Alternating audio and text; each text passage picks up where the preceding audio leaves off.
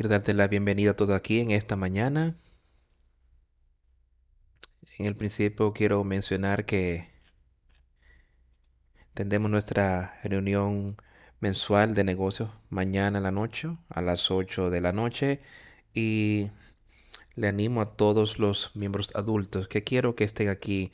Yo sé que hay cosas que me gustaría discutir con usted y quiero que estén aquí en esta reunión mañana por la noche. Vamos a empezar el servicio de hoy cantando el himno número 12 en el huerto, en el jardín.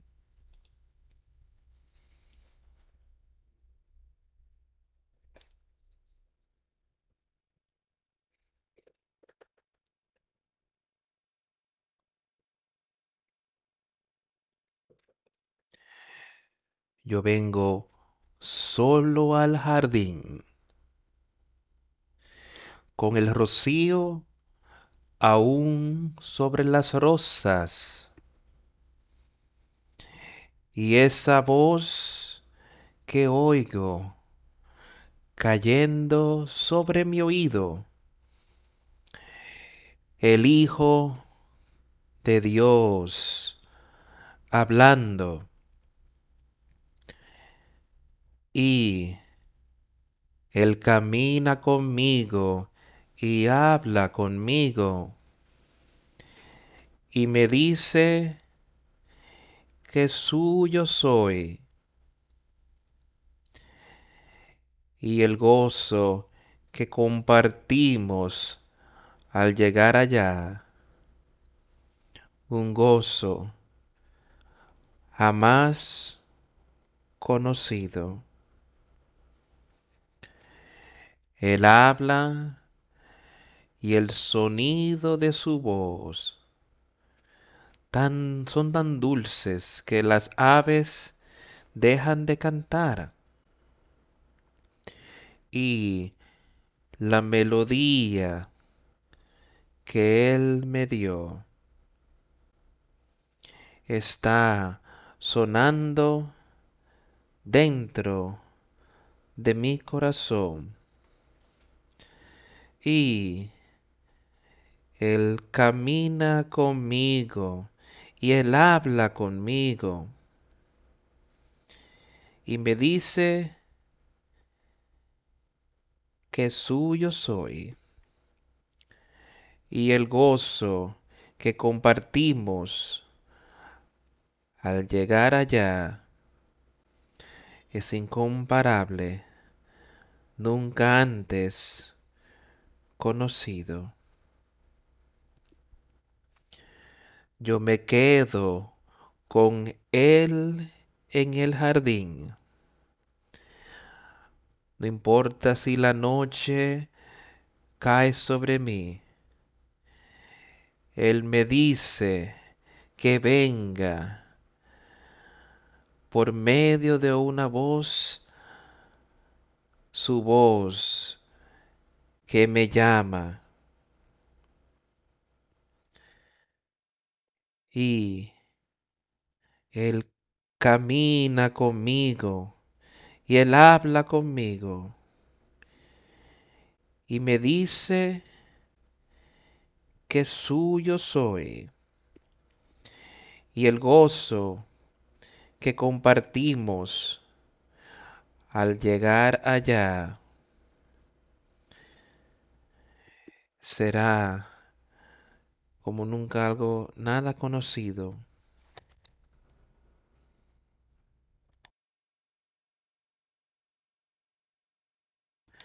Entendemos todos sobre ese gozo, esa paz. Por eso os enviaré al consolador, os enviaré paz, amor y misericordia,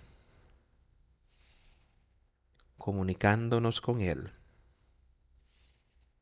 recurriendo a nuestro Salvador, dice, yo llego solo al jardín. Tú tienes que hacerlo por ti mismo. Yo tengo que hacerlo por mí mismo. Yo puedo animarte, tú puedes animarme a mí, pero tenemos que ir solos, solos a Jesucristo, pidiéndole a Él que nos perdone, pidiéndole a Él por ese nuevo nacimiento, esa voz que oigo en mis oídos. El Hijo de Dios se revela. El Hijo de Dios, Jesucristo, revelará sus verdades, las verdades de Dios, a todos aquellos que le buscan diligentemente, para todos los que piden, que tienen un deseo de querer conocer, que tienen el, el, deseo de querer caminar con Él, el deseo de dar el todo por el todo por Él, dejarlo todo por Él. Y de ser parte de su reino aquí en la tierra. Desde el principio del servicio en esta mañana, démosle nuestra plena atención. Tengamos esos oídos para oír y ojos para ver, y que podamos discernir sus verdades, y que podamos salir de aquí hoy llenos con esa mente espiritual. Espero que hayamos venido hoy. No, como que tuviéramos un hambre natural. Vamos a buscar algo de comer para que encontremos el lugar para ir. Normalmente vamos a querer ir a un lugar donde nos sentíamos, donde que habría buena comida para nosotros. Y vamos y compartimos. Y después salimos satisfechos y decimos, realmente siento que hoy comí bien, me siento alimentado, disfruté eso. Yo creo que cada uno de nosotros pueda decir eso hoy cuando nos vayamos de aquí. Yo espero que hayan venido a recibir ese mensaje, para recibir ese alimento espiritual, porque ustedes sintieron que este es un lugar donde puedes venir y puedes recibir buen alimento para esa alma. Y si es así, yo sé que el Señor nos lo dará. Y yo sé entonces que podemos salir frescos espiritualmente. Lo suficiente para que nos ayude a llegar hasta cuando nos volvamos a encontrar. Pero podemos encontrarnos con nuestro Señor y Salvador a diario. Deberíamos. Y lo estamos haciendo, reuniéndonos con Él, comunicándonos con Él y creciendo espiritualmente. Otra vez pongamos nuestra fe y confianza en Él y seamos uno con Él.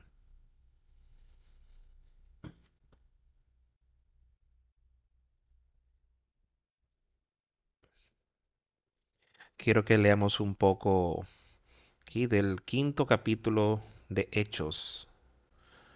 No creo que no fue hace mucho que lo leímos. Un mensaje que quiero que todos entendamos. Que entendamos lo que estaba ocurriendo en ese tiempo. Y otra vez, el Señor ha tenido una obra diferente, siempre. Él ha podido obrar con su pueblo a diferentes épocas, de diferentes maneras.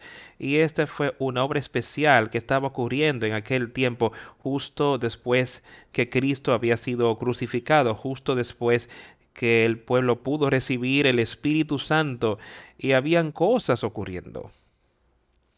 Empecemos leyendo allí. En el primer versículo del capítulo 5 de Hechos. Pero cierto hombre llamado Ananías, con Zafira su mujer, vendió una heredad y sustrajo del precio, sabiéndolo también su mujer y trayendo solo una parte. Lo puso a los pies de los apóstoles. Ambos llegaron a un acuerdo de lo que estaban haciendo. Ellos se habían comunicado entre sí. Si vuelves a leer ese cuarto capítulo, cuenta de que había una obra y que habían algunos que tenían posesiones y que le estaban vendiendo y dándoselo a los apóstoles para que pudiese ser distribuidos a aquellos en necesidad de aquel tiempo. Y aquí estaban Ananías y Zafiras. Que dicen, queremos ser parte de esa obra.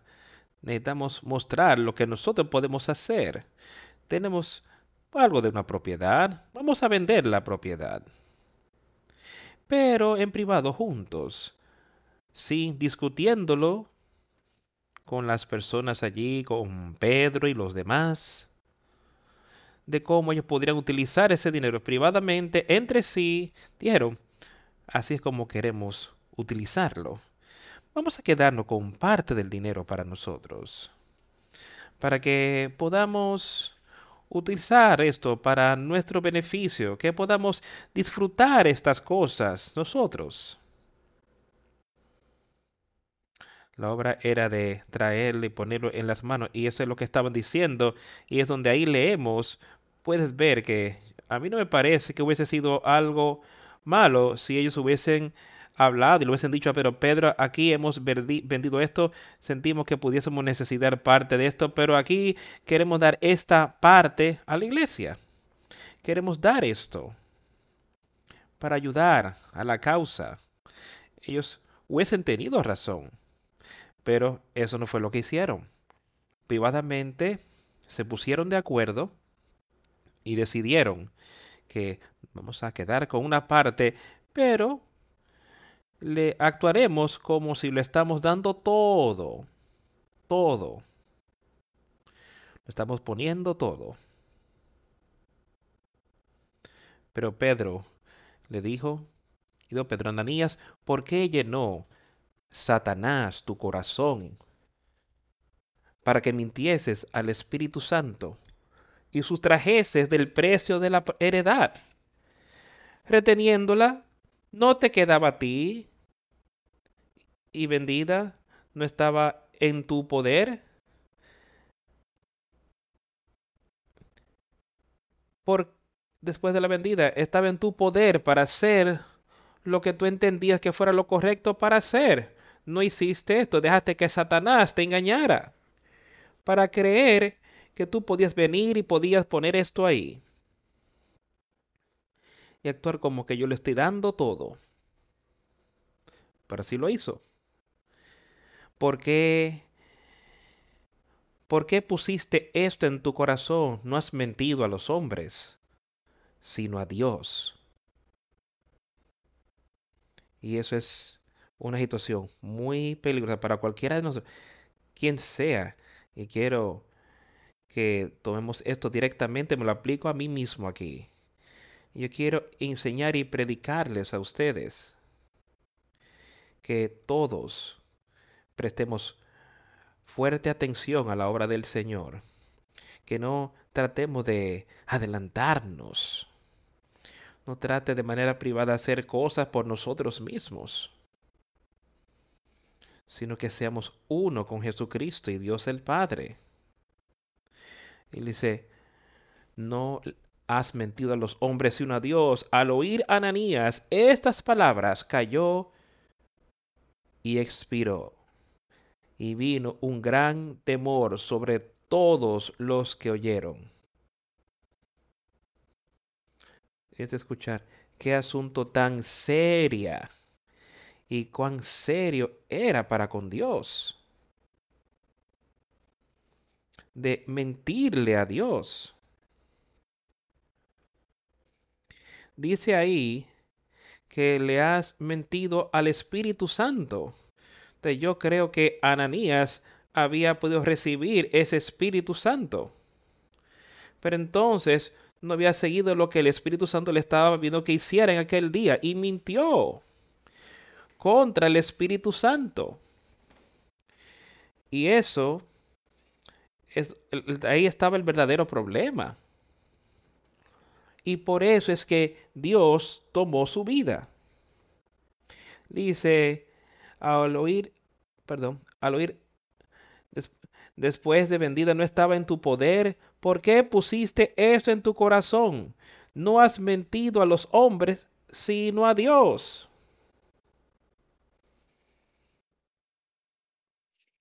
Al oír Ananías estas palabras cayó y expiró. Y gran, vino un gran temor sobre todos los que lo oyeron. De haber gran temor en nuestras vidas hoy.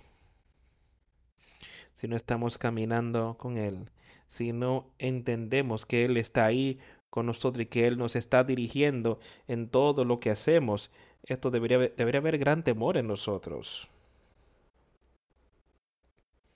Y levantándose los jóvenes, lo envolvieron y sacándolo, lo sepultaron.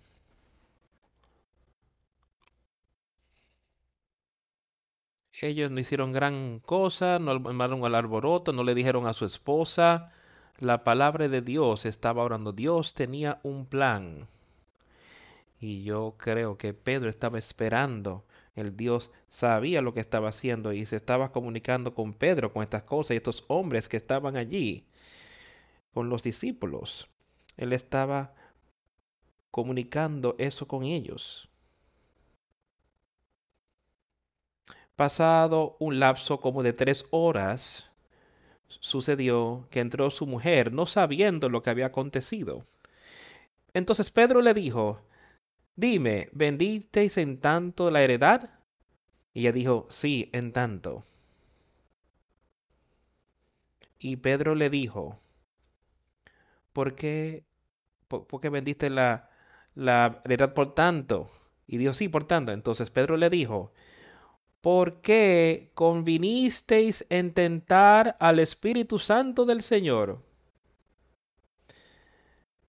He aquí, ¿por qué tu esposo y tú se pusieron de acuerdo en privado de hacer cosas para tentar al Señor? Tentar al Espíritu del Señor. He aquí, los pies He aquí a la puerta los pies de los que han sepultado a tu marido y te sacarán a ti. Quiero que pienses en lo que estaba ocurriendo aquí en las vidas de estas personas. Que ellos pensaron que estamos caminando ahí, estamos bien, vamos a hacer estas cosas. Vamos a esconder esto del pueblo de Dios, vamos a esconderlo pero lo haremos parecer como que estamos ahí con ellos. Pedro le respondió a ella, le dijo a ella, le dio la oportunidad de decir la verdad. ¿Tú hiciste esto? Y ella dijo, sí, en tanto. Ellos habían retraído eso pensando que esto sería algo que podemos utilizar para mejorar nuestra vida. Esto es algo que podemos usar aquí en la tierra que podremos disfrutar. Pero ¿qué ocurrió? Ambos perdieron. No solamente perdieron aquí, perdieron eternamente. Porque no estaban siguiendo las recomendaciones del Señor en aquel día. Después Pedro le dijo a ella, ¿Cómo que ustedes se pusieron de acuerdo para tentar al Espíritu Santo? Aquí lo que enterraron a tu marido están a la puerta y te sacarán a ti. Y ahí cayó ella directamente y expiró. Y el joven vino y la encontró muerta y la cargaron. La enterraron al lado de su esposo y gran temor sobrevino sobre todos los que oyeron estas cosas. Yo solamente quiero tomarlo ya que Él lo había registrado para nosotros aquí. Y para poder dejar que su espíritu discerniera estas verdades en nosotros en nuestro día y que la aplicáramos como nosotros estamos viviendo en nuestro tiempo. Estoy andando, ¿estás tú caminando con el Señor? ¿Estás listo para darlo todo por el todo por Él y confesar eso con Él. Darlo todo a sus manos. Y por las manos de los apóstoles, muchas señales y prodigios entre la gente. Y todos estaban acuerdo. Una gran obra que se estaba haciendo en aquel tiempo por los apóstoles, por aquellos que habían vivido, había sido enseñado por Jesucristo. y vieron muchas señales y prodigios entre la gente. Había muchas cosas que ocurrían, que las personas pudieran ver el poder de Dios obrando ahí dentro de estos hombres.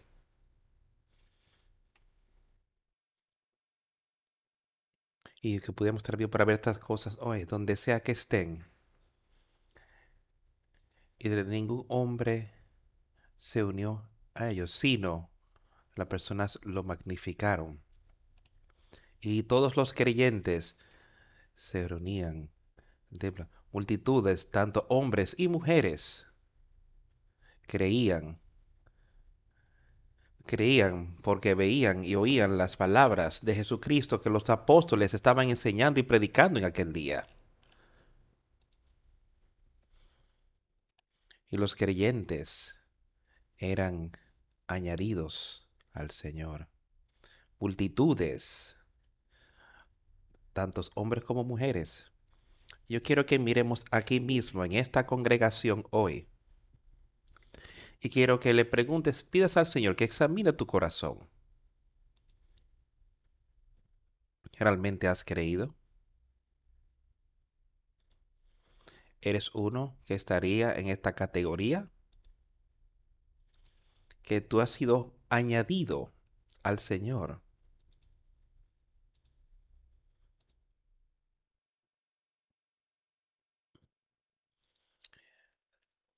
Tanto así que traían a los enfermos a las calles, en camas y camillas, para que la sombra de Pedro cayera sobre alguno de ellos cuando él pasaba.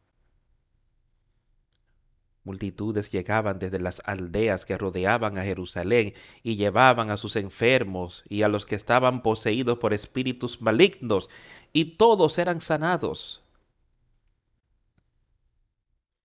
Los enfermos y los de espíritus malignos, dice que todos eran sanados porque creían que Jesucristo, el Espíritu de Dios, estaba obrando en estos hombres. Ellos creían eso. Y creían y eran sanados. Eran sanados de esa enfermedad espiritual también. Y espíritus malignos eran echados fuera porque creían en la palabra de Jesucristo el sumo sacerdote y sus funcionarios que eran saduceos se llenaron de envidia. Arrestaron a los apóstoles y los metieron en la cárcel pública. O sea, que habían personas, el sumo sacerdote, aquellos que sentían como que ellos estaban a cargo de todos los asuntos religiosos en esa ciudad en aquel tiempo. Ellos entendían que ellos estaban a cargo de estas cosas. Ellos dice aquí que se llenaron de envidia e indignación por lo que estos apóstoles estaban enseñando, estos hombres de Dios que habían estado con Jesús, a quien él les había enseñado. Y arrestaron a los apóstoles y los metieron en la cárcel pública. Pero un ángel del Señor llegó de noche abrió las puertas de la cárcel y los sacó. Luego les dijo, vayan al templo y denle a la gente este mensaje de vida. Satanás no tiene poder sobre la, obra de Dios. Y esto lo vemos y entendemos cuán poderoso Él es y cómo Dios es. Aquí estos hombres, en su manera que se sentían juntos, se sentían, vamos a detener esto, vamos a apagarlo pero eso no lo podían hacer. Los pusieron en la cárcel, pero no pudieron hacerlo. La obra de Dios continúa. Él abrió las puertas de la cárcel. Y yo sé que el Señor ha tenido a personas aquí en la tierra, los ha cuidado desde que vino Jesucristo aquí a la tierra. Y hasta ahora él tiene personas, Él puede obrar por medio de ellos e enseñar su evangelio por todo el mundo. Él tiene eso obrando. Que su obra sea magnificada. Él dice así que vayan al templo y denle a la gente este mensaje de vida. Y él está hablando de las palabras de la vida de Jesucristo para que ellos pudiesen tener vida eterna.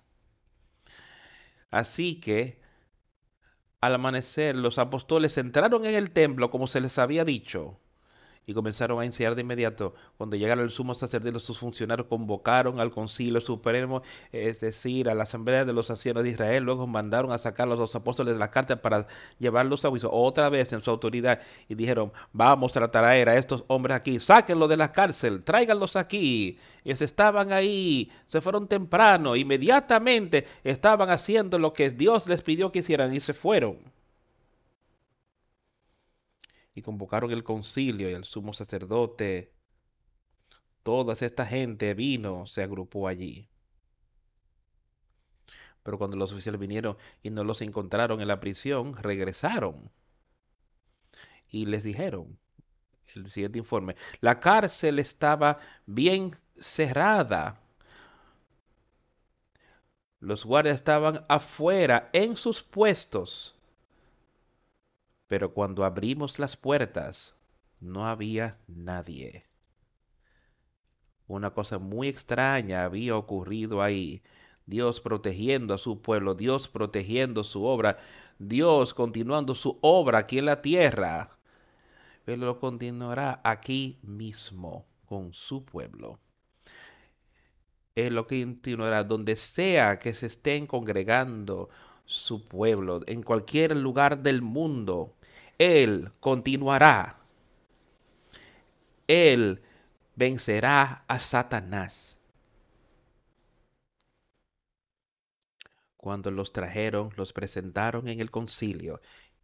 Perdón, salté un versículo 2. Pero viniendo uno les dio esta noticia. He aquí, los varones que pusisteis en la cárcel están en el templo y enseñan al pueblo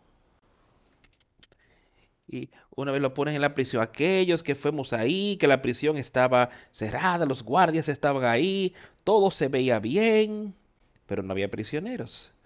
Dice, ahora, los que sí, a los que le hiciste esto, ellos están en el templo ahora mismo, predicando y enseñándole al pueblo. Es donde yo quiero estar hoy, estando en el templo de Dios en su iglesia con su pueblo, enseñando las maravillosas palabras de vida, enseñando las palabras de Jesucristo. Entonces fue el jefe de la guardia con los alguaciles y los trajo sin violencia porque temían ser apedreados por el pueblo.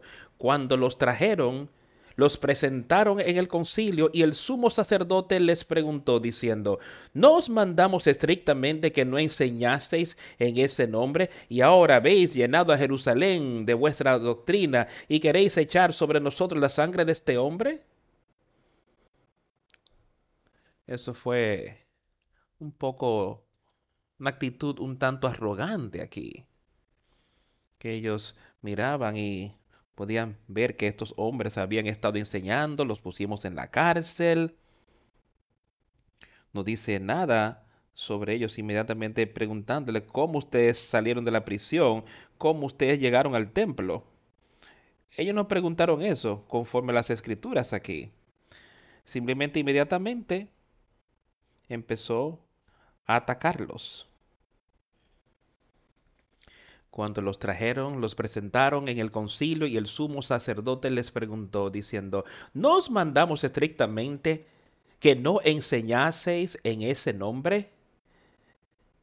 Y ahora habéis llenado a Jerusalén de vuestra doctrina y queréis echar sobre nosotros la sangre de este hombre. Aquellos que, que lo habían rechazado. Habían rechazado la palabra habían rechazado a Jesucristo, habían, lo habían crucificado. Y sí, los apóstoles estaban enseñándole al pueblo que estos judíos y todos los hombres religiosos aquí, los sumos sacerdotes, ellos eran aquellos que habían crucificado a Jesucristo. De esto se trataba. Y sí, estaban haciendo esas cosas porque eso es lo que Dios le está pidiendo que hicieran. Ustedes tienen que predicar mi evangelio sencillo, puro y libre. Y si ofende a alguien, así tendrá que ser. Pero su evangelio será predicado por alguien y serán las verdades de Dios si viene de él. Respondiendo Pedro y los apóstoles dijeron, es necesario obedecer a Dios antes que a los hombres. Piensa quién era este hombre. Él era un pescador ignorante. Y aquí, frente a estas personas de gran autoridad, dice, hemos de obedecer a Dios antes que a los hombres. Estemos seguros de que eso es lo que esté en cada uno de nuestros corazones en el día de hoy, que obedeceremos a Dios en todas las cosas. El Dios de nuestros padres levantó a Jesús, a quien vosotros mataste colgándole en un madero. Aquí este hombre estaba muy molesto con Pedro y esta gente porque le estaba enseñando exactamente lo que ahora Pedro se da la vuelta y lo acusa él ahí mismo en su cara y le dice, el Dios de nuestros padres levantó a Jesús, a quien vosotros mataste y colgaron de un madero, pero Dios, el Dios de nuestros padres, de todos nosotros, a quienes ustedes también proclaman, estos sumos sacerdotes proclaman ese mismo Dios. Él dice, pero Dios fue aquel que envió a Jesús aquí. Dios fue que lo levantó de esa tumba, lo resucitó, lo trajo a la vida otra vez. Dios hizo eso. Porque eso fue una promesa para él. Dios exaltó a su diestra para ser príncipe y salvador para dar a Israel arrepentimiento y perdón de pecados. ¿Escuchamos lo que Pedro está hablando aquí? Dejemos que eso entre en nuestras vidas y en nuestros corazones hoy. Que este hombre a quien Dios levantó de entre los muertos, Jesucristo, cree en él. Dice, Dios ha exaltado con su diestra por encima de todos los hombres para ser príncipe y salvador. Uno que pueda perdonar nuestros pecados. Había muchas veces durante la obra de Cristo aquí en la tierra que Él sanaba a alguien. Y ahora ved, tus pecados son perdonados. Y estos sumos sacerdotes se ofendían grandemente por esto. Y escucha aquí a Pedro diciéndole nuevamente exactamente quién era Jesús y lo que él puede hacer y lo que él hizo y lo que todavía puede hacer por toda la humanidad mientras estoy aquí para dar arrepentimiento a Israel y perdón de pecados. Y nosotros somos testigos suyos de estas cosas. Y también el Espíritu Santo, el cual ha dado Dios a los que le obedecen. Escucha con cuidado lo que Él está diciendo. Dios lo exaltó a Él. Dios exaltó a Jesucristo por encima de todos los hombres. Lo levantó de entre los muertos. no somos testigos de estas cosas. Pedro es testigo, él lo había visto, él había estado con él. Y tú y yo hoy podemos ser testigos de ese Espíritu Santo, de lo que Él estaba hablando. Dice que nosotros fuimos testigos de estas cosas, nosotros fuimos testigos de todas estas cosas que acontecieron. Y así también el Espíritu Santo, el cual ha dado Dios a los que le obedecen. Y yo sé que yo he sido testigo de esto que su Espíritu Santo puede ser dado a aquellos que lo obedecen a Él. Yo sé que hay otros aquí que han podido ser testigos de esto también, así como Pedro pudo ser testigo. Él lo vio ahí en el día de Pentecostés.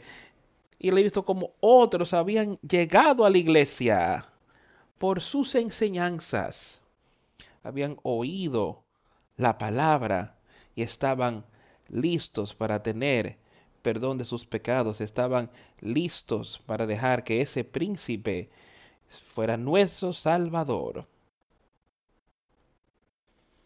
y tener ese nuevo nacimiento. Ellos oyendo esto se enfurecían y querían matarlos. Piensen eso. Pedro les dijo la verdad. Él predicó las palabras sencillas y de manera libre para ellos. Alguien que debió haber entendido, pero ellos rechazaron su palabra. Entonces, ¿qué dice? Que se enfurecían a más no poder.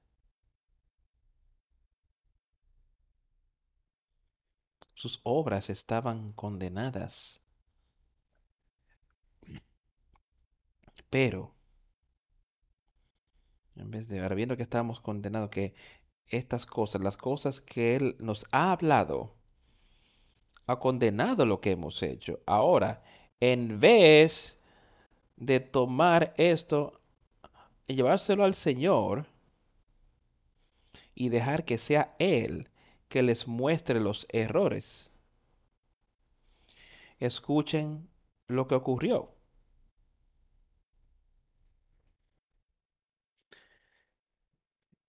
Ellos oyendo esto se enfurecían y querían matarle. Entonces, levantándose en el concilio, un fariseo llamado Gabaliel, doctor de la ley, venerado de todo el pueblo, mandó que sacasen fuera por un momento a los apóstoles. Y lo dice, este hombre, escuchen, Gamaliel era un doctor de la ley. Me parece que Pablo dijo que él había sido enseñado por él. Él tenía gran reputación. Y me parece que cuando él escuchó las cosas, eh, hubo, había algo que ahora, él dijo, déjame explicarles esto a ustedes, sumos sacerdotes y otros oficiales aquí. Vamos a detenernos un momento antes de que ustedes maten a esta gente por lo que ellos están enseñando. Dice, hagamos esto, tengamos cuidado. Y él lo dijo, entonces levantóse en el concilio un fariseo llamado Gamaliel, el doctor de la ley, venerado de todo el pueblo, mandó que sacasen fuera por un momento a los apóstoles. Él dijo, denles tiempo, vamos a ver qué ocurre. Y luego dijo, varones israelitas, mirad vosotros lo que vais a hacer respecto a estos hombres. Porque antes de estos días se levantó Teudas, diciendo que era alguien a este se unió un número como de cuatrocientos hombres. Pero él fue muerto y todos los que le obedecían fueron dispersados y reunidos, reducidos a nada, porque fueron resucitados porque el Señor estaba obrando en ello. Y si el Señor no está obrando en esta obra en mí hoy, entonces no llegará nada. Será de balde, no valdrá la pena espiritualmente. Pero si lo es, si fuera él obrando así como estaba obrando allí con Pedro y su gente y el pueblo, prestemos mucha atención a lo que él está diciendo. Y leyendo este versículo 32 otra vez, somos testigos de estas cosas. Y así también el Espíritu Santo es un testigo de las palabras de Dios, del poder de Jesucristo, a quien Dios ha dado a todos los que le obedecen y que verdaderamente le obedecen. Dios les ha dado ese Espíritu Santo.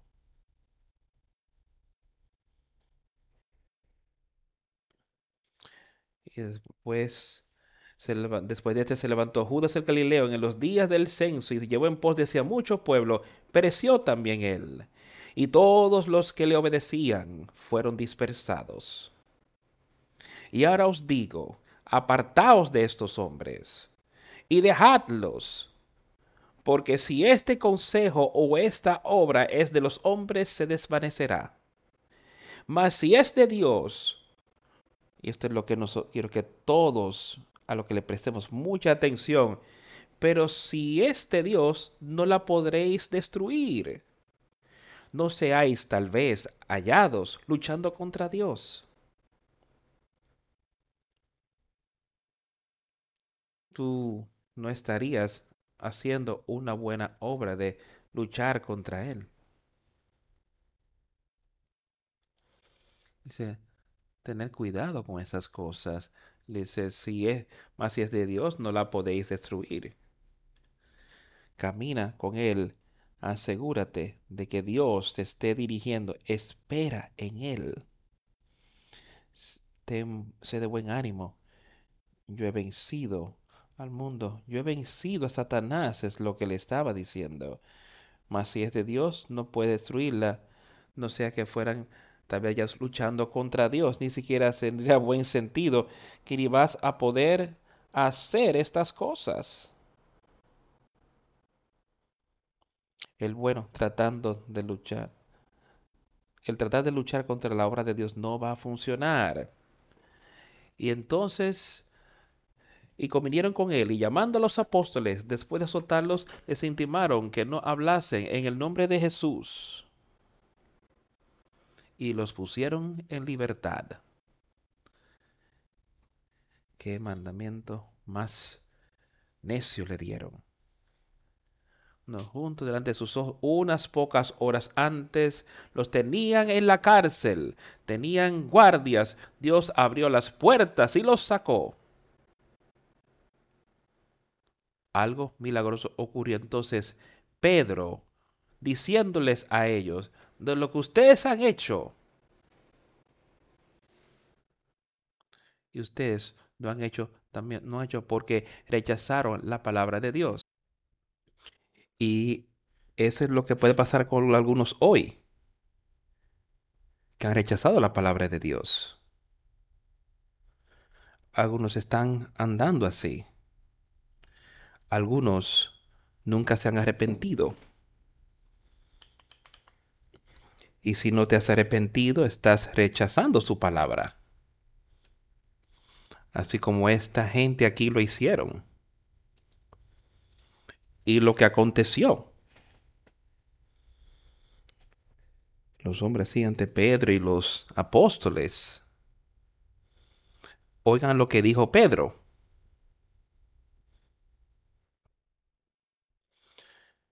Y convinieron con él, y llamando a los apóstoles, después de azotarlos, les intimaron que no hablasen en el nombre de Jesús y los pusieron en libertad. Ellos salieron de la presencia del concilio, gozosos de haber sido tenidos por dignos de padecer afrenta por causa del nombre. Y todos los días en el templo y por las casas no cesaban de enseñar y predicar a Jesucristo ellos no se detuvieron, continuaron. ¿Quiénes fueron los ganadores? ¿Quién triunfó? Estos pecadores ignorantes o los sumos sacerdotes. Los sumos sacerdotes perdieron. Los apóstoles continuaron haciendo lo que Dios les había dicho que hicieran por medio de Jesucristo lo que Jesús les había enseñado a hacer. Ellos continuaron esas cosas diariamente, todos los días en el templo. Ese era su trabajo, esa era la obra que fueron llamados a hacer.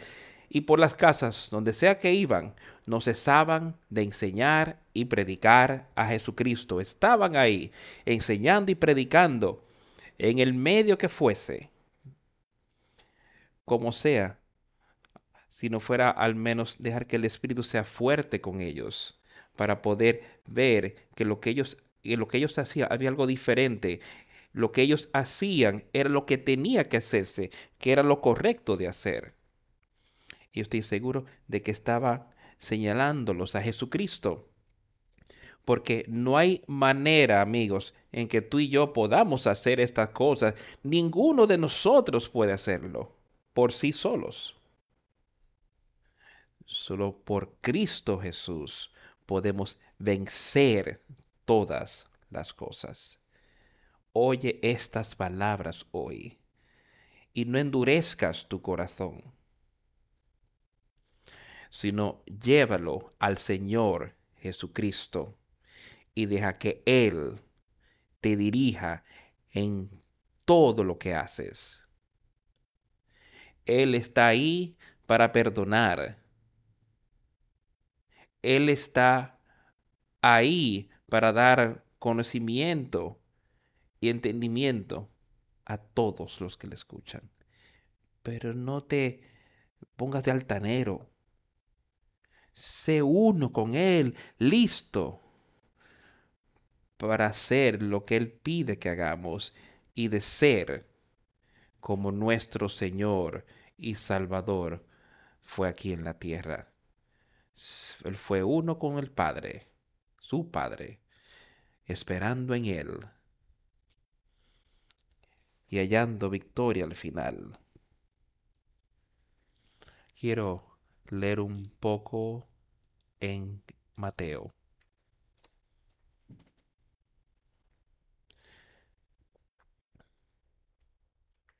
Vamos a leer en el capítulo 16.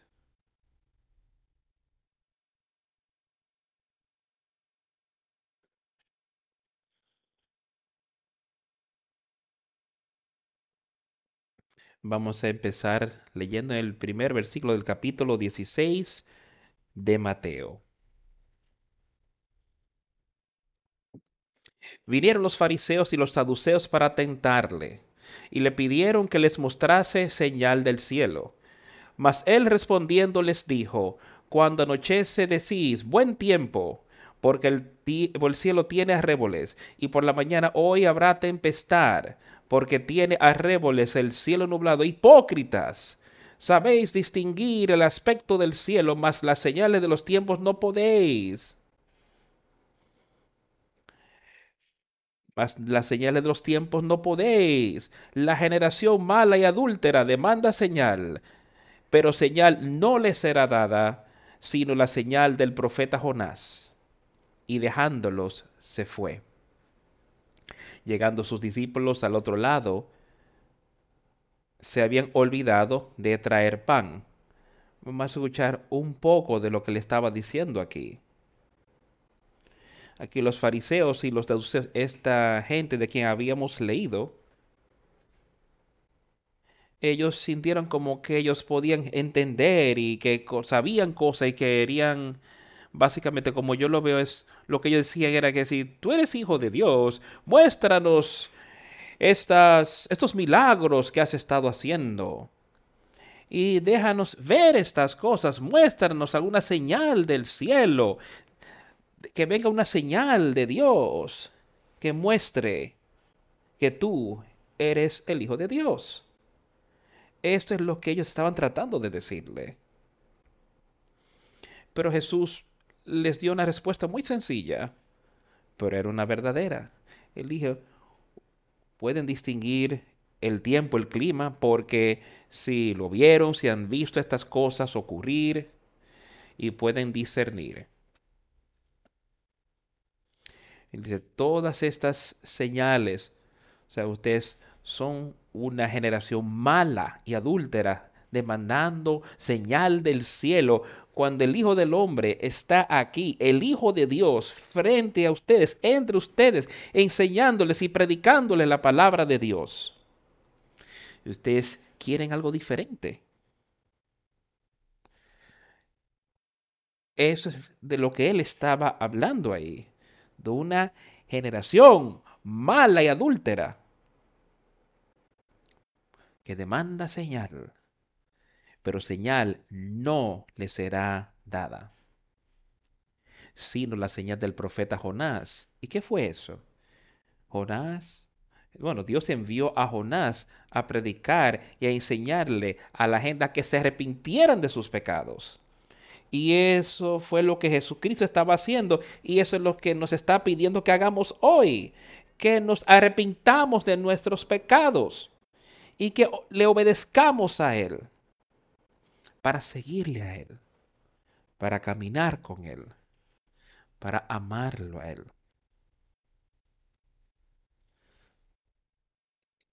Entonces Jesús les dijo, tengan guardado de la levadura de los fariseos y de los saduceos. Ellos pensaban dentro de sí diciendo, esto dice porque no trajimos pan. Y entendiéndolo Jesús les dijo, ¿por qué pensáis dentro de vosotros hombres de poca fe? ¿Que no tenéis pan? ¿No entendéis aún? ni os acordáis de los cinco panes entre los cinco mil hombres y cuántas cestas recogisteis, ni de los siete panes entre los cuatro mil y cuántas canastas recogisteis. ¿Cómo es que no entendéis que no fue por el pan que os dije que os guardaseis de la levadura de los fariseos y de los saduceos? Entonces entendieron que no les había dicho que se guardaran de la levadura del pan, sino de la doctrina de los fariseos y de los saduceos. Él simplemente le estaba advirtiendo a esta gente de lo que estaba ocurriendo en aquel día. Jesucristo tenía amor hasta por estas personas, estos apóstoles, un gran amor y él quería que entendiesen cuál era su obra y cuál era su verdad. Y él se lo dejó muy claro y sencillo. Él dice, guardaos. O sea, ellos habían escuchado, habían estado con él ahí cuando los escribas y los saduceos, y yo creo que ellos estaban tentando a Jesús, tratando de lograr que él les mostrara cosas, quizás haciéndoles preguntas, quizás diciéndole todo tipo de cosas. Yo no sé qué era todo eso, pero Jesús les estaba advirtiendo a sus discípulos, guardaos de la levadura de los fariseos y de los saduceos. ¿Y qué pasa ahí? ¿Qué le pasa al pan? Cuando tomas esa harina, que no tiene ninguna levadura, que es pura harina, tú le colocas la levadura y entonces causa que todo el cuerpo que cambia, o sea, toda la harina el propósito de ella cambia. Y eso es lo que él les estaba diciendo. Tengan cuidado con la palabra que viene de los fariseos y de los saduceos. ten cuidado con eso porque eso puede cambiar tu vida espiritual. Y razonaban entre porque pensaban que él simplemente le estaba como ellos no habían tomado pan, que no tenían pan. Entonces Jesús, de una manera, por eso me dice, oh hombres de poca fe. De poca fe en la doctrina, en las cosas que yo les he enseñado. Dice, ustedes no entienden, o sea, ustedes no recuerdan. Recientemente, como yo tomé cinco panes y alimenté a cinco mil personas, porque se preocupan por el pan natural. Y yo tomé siete panes y alimenté a cuatro mil personas. Dice, lo que yo quiero que ustedes entiendan es que comes que ustedes no entienden eso. De lo que yo estaba hablando. Yo no les hablé en cuanto al pan natural, sino que se guardasen se guardasen de la levadura de los fariseos y los saduceos. Y entonces sus discípulos entendieron. Mateo escribiendo allí dice, entonces entendieron que no les había dicho que se guardasen de la levadura del pan, sino de la doctrina de los fariseos y de los saduceos. Estemos sobre. Yo oro y yo ruego que la doctrina que yo le yo estoy enseñando aquí hoy no sea una doctrina mía, sino una doctrina de Jesucristo. Yo quiero ser cauteloso de no dejar que Satanás me engañe. Y yo sé que el poder de Dios está ahí y yo no tengo que temer la Satanás siempre y cuando utilice ese poder, siempre y cuando yo utilice lo que se me ha dado y discernir sus verdades y amarlo a Él por encima de todas las otras cosas. Yo sé que yo puedo discernir y yo sé que yo puedo entender, así como estos apóstoles lo entendieron aquí. Estar conscientes de las cosas que Satanás puede intentar para engañarnos. Viniendo Jesús a la región de Cesarea de Filipo, preguntó a sus discípulos diciendo, ¿quién dicen los hombres que es el Hijo del Hombre? Ahora Jesús otra vez preguntándole eso a sus discípulos, aquellos que habían estado con él, aquellos que habían visto los milagros, pero aquí él les está preguntando a sus discípulos. Aquellos que tú pensarías por qué él les estaría haciendo esa pregunta, ellos habían visto todo, ellos saben quién es él. dice, ¿quién dicen los hombres que es el Hijo del Hombre. Ahora, ¿quiénes son los... ¿Qué, qué, dicen los hombres a mi alrededor? Ahora, escuchemos, porque lo que le preguntó esto a tus discípulos, obviamente, pero él empezó aquí diciendo, ¿quién dicen los hombres que soy yo? Ellos dijeron, unos Juan el Bautista, otros Elías y otros Jeremías o algunos de los profetas. Él les dijo, ¿y vosotros quién decís que yo soy? ¿Quién decís que soy yo? ¿Quién, ¿Quiénes dices tú que le soy? Él es el Cristo, el Santo. ¿A quién seguiremos? Al Cristo, el Santo. Y ser uno. ¿Y vosotros quién decís que soy yo? Respondiendo Simón Pedro y dijo, Tú eres el Cristo, el Hijo del Dios viviente. Y eso debería ser cada uno en nuestra mente, alma, que sepamos esto sin ninguna duda. Tú eres el Cristo, el Hijo del Dios viviente. Entonces le respondió Jesús, Bienaventurado eres, Simón, hijo de Jonás. Ahora quiero que escuches con cuidado lo que le estaba diciendo aquí a Pedro. Bienaventurado eres, Simón de Jonás, porque no te lo reveló carne ni sangre, sino mi Padre que está en los cielos. Sangre y de la única manera que esto puede sernos revelado, verdaderamente revelado, es por el Espíritu Santo. Yo puedo señalarte a eso. Como lo leímos, Pedro y los demás pueden señalar a personas, pero Dios es que da el arrepentimiento. Bienaventurado. Y yo también te digo, que tú eres Pedro, y sobre esta roca edificaré mi iglesia, y las puertas del Hades no prevalecerán contra ella. Tú eres Pedro,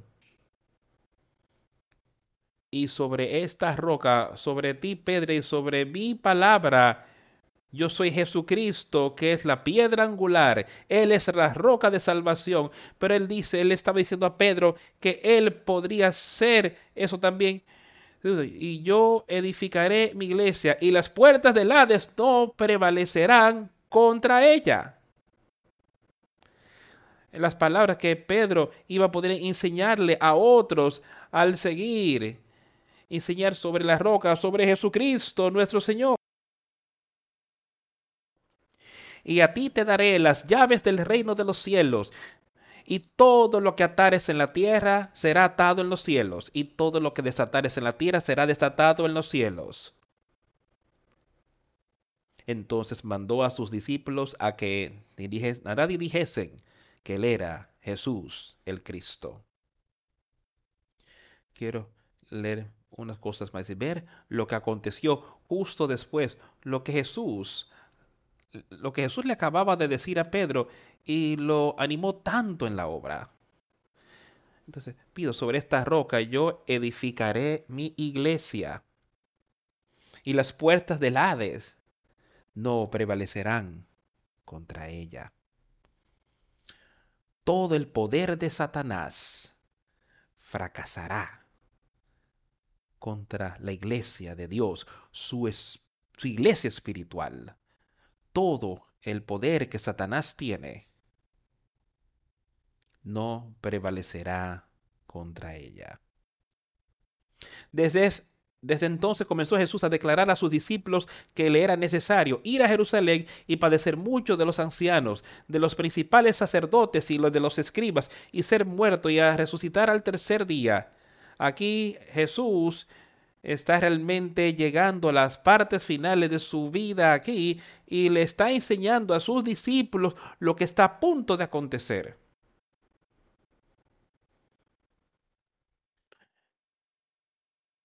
Que desde entonces comenzó Jesús a declarar a sus discípulos que le era necesario ir a Jerusalén y padecer mucho de los ancianos, de los principales sacerdotes y de los escribas, y ser muerto y resucitar al tercer día. Ahora, esto iba contra lo que Pedro quería oír. Escuchen lo que entonces Pedro decidió. Entonces Pedro, tomando la parte, comenzó a reconvenirle, diciendo, Señor, ten compasión de ti en ninguna manera esto te acontezca. Ahora, este fue el Pedro que estaba trabajando con el Señor. Pedro acababa de contestarle que a quién iremos. Tú tienes la palabra y tú eres el Hijo del Dios viviente. Y aquí Jesús explicándole esto a él de lo que estaba a punto de acontecer. Y aquí Pedro están de desacuerdo con él, dícele, no, esto no te va a pasar. Y mira lo que Jesús hizo inmediatamente allí. Pero él volviéndose dijo a Pedro, quítate delante de mí, Satanás, me eres tropiezo, porque no pones la mira en las cosas de Dios, sino en las cosas de los hombres.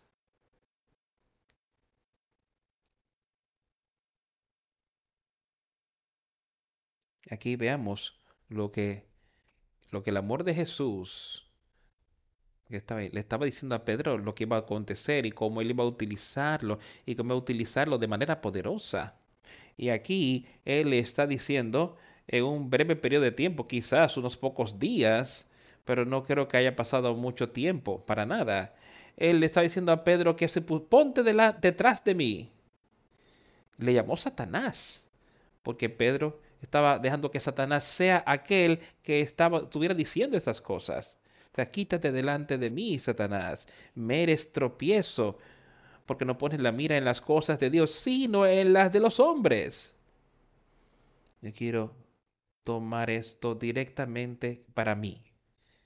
Ahí es donde tiene que empezar, aquí mismo, y estar seguro que yo estoy dispuesto a que se haga la voluntad de Dios, cual sea su voluntad. Y que yo no seré como Pedro diciendo, no, esto no es su voluntad, esto no va a pasar. Tiene que empezar aquí. Entonces Jesús dijo a sus discípulos, si alguno quiere venir en pos de mí, niéguese a sí mismo y tome su cruz y sígame porque todo el que quiera salvar su vida la perderá, y todo el que pierda su vida por causa de mí la hallará. Perder esa vida natural que nosotros ponemos cosas primero y antes que nada, antes de Jesucristo, de eso que Él está hablando, de ponerlo a Él primero, sobre todas las cosas y perder todas las cosas en nuestra vida por amor a Jesucristo encontrará vida eterna, encontrará vida aquí en esta tierra, gozo y paz y misericordia. Porque todo el que quiera salvar su vida, la verdad, y todo el que pida su vida por hacer mí la hallará. Porque qué aprovechará al hombre si ganar todo el mundo y perder su alma? ¿O qué recompensa dará al hombre por su alma? Porque el Hijo del Hombre vendrá en la gloria de su Padre con sus ángeles. Con sus ángeles y entonces pagará a cada uno conforme a sus obras. Y yo sé que cada uno de nosotros aquí hoy tiene la oportunidad para que nuestras obras sean hechas por el Espíritu Santo. Yo sé que tenemos eso.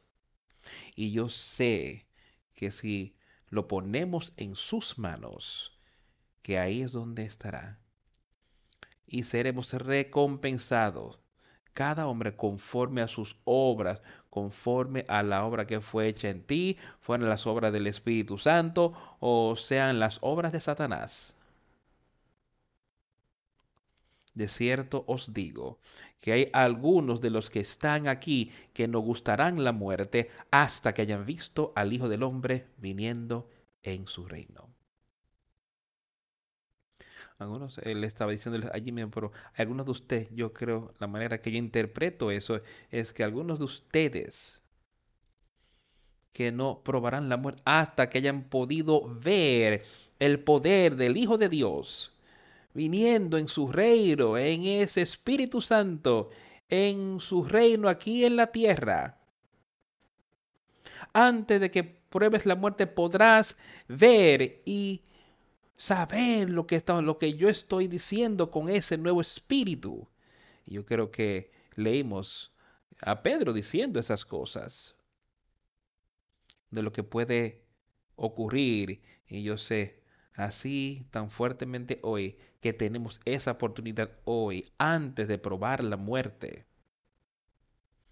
de que podemos ver a ese Espíritu Santo viniendo en nosotros, si queremos verlo. Si tú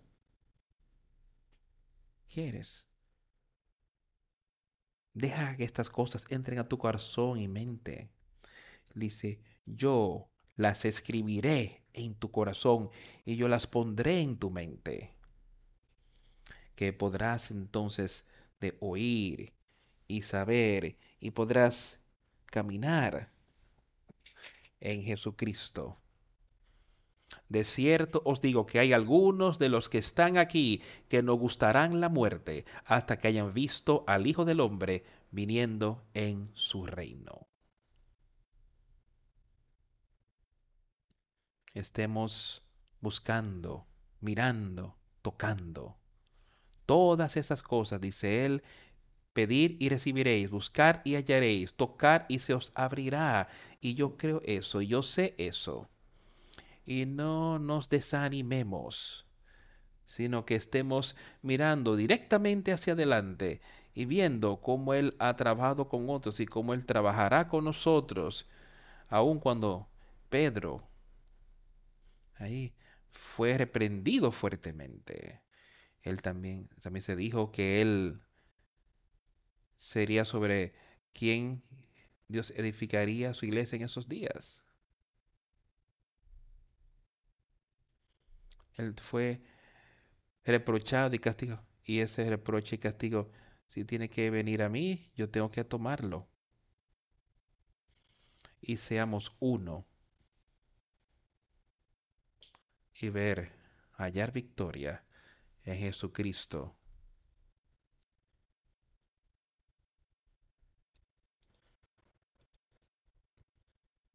Vamos a concluir esta reunión cantando el 310. Revívenos otra vez. Yo espero y yo oro que nuestras palabras que el Señor nos ha dado nos revivan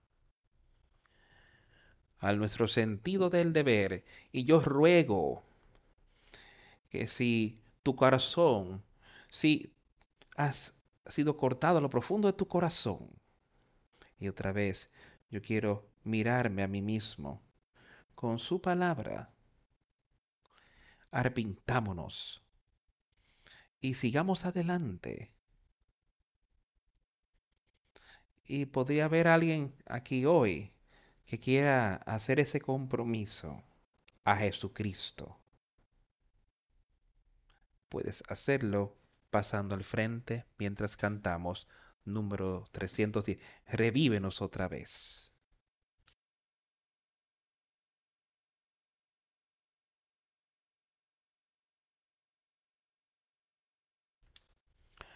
Te alabamos, oh Dios, porque el Hijo de tu amor, pues Jesús, quien murió, y ahora ascendido al cielo. Aleluya, te alabamos. Cuán grande es tu amor. Aleluya, te alabamos. Tuya es la gloria. Revívenos otra vez. Te adoramos, oh Dios, porque tu espíritu de luz nos ha mostrado nuestro Salvador y ha dispersado nuestra noche. Aleluya, tuya es la gloria. Aleluya, amén. Aleluya, tuya es la gloria. Revívenos otra vez.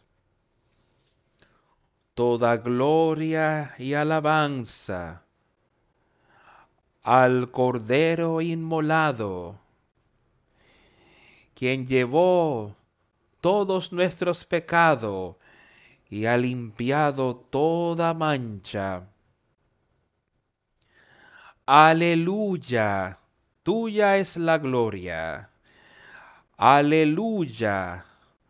Amén. Aleluya, tuya es la gloria revívenos otra vez. Revívenos otra vez. Llena cada corazón con tu amor. Que cada alma sea reencendida con fuego desde el cielo. Aleluya tuya es la gloria. Aleluya. Amén. Aleluya. Tuya es la gloria. Revívenos otra vez.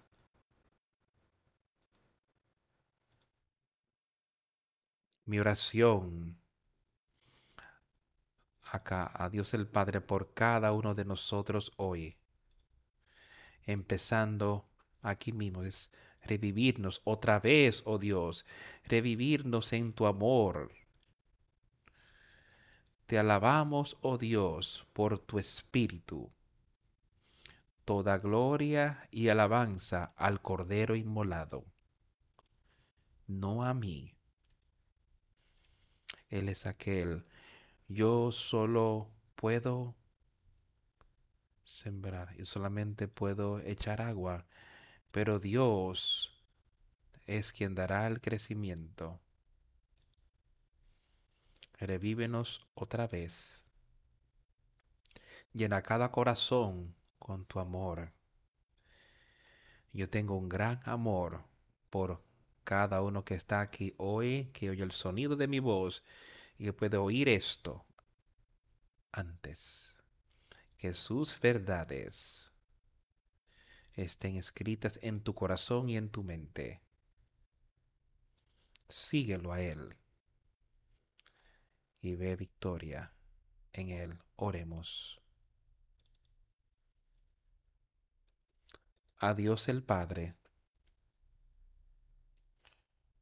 por Jesucristo, nuestro bendito Salvador te damos gracias por todo lo que has hecho por nosotros. Gracias por tus maravillosas palabras.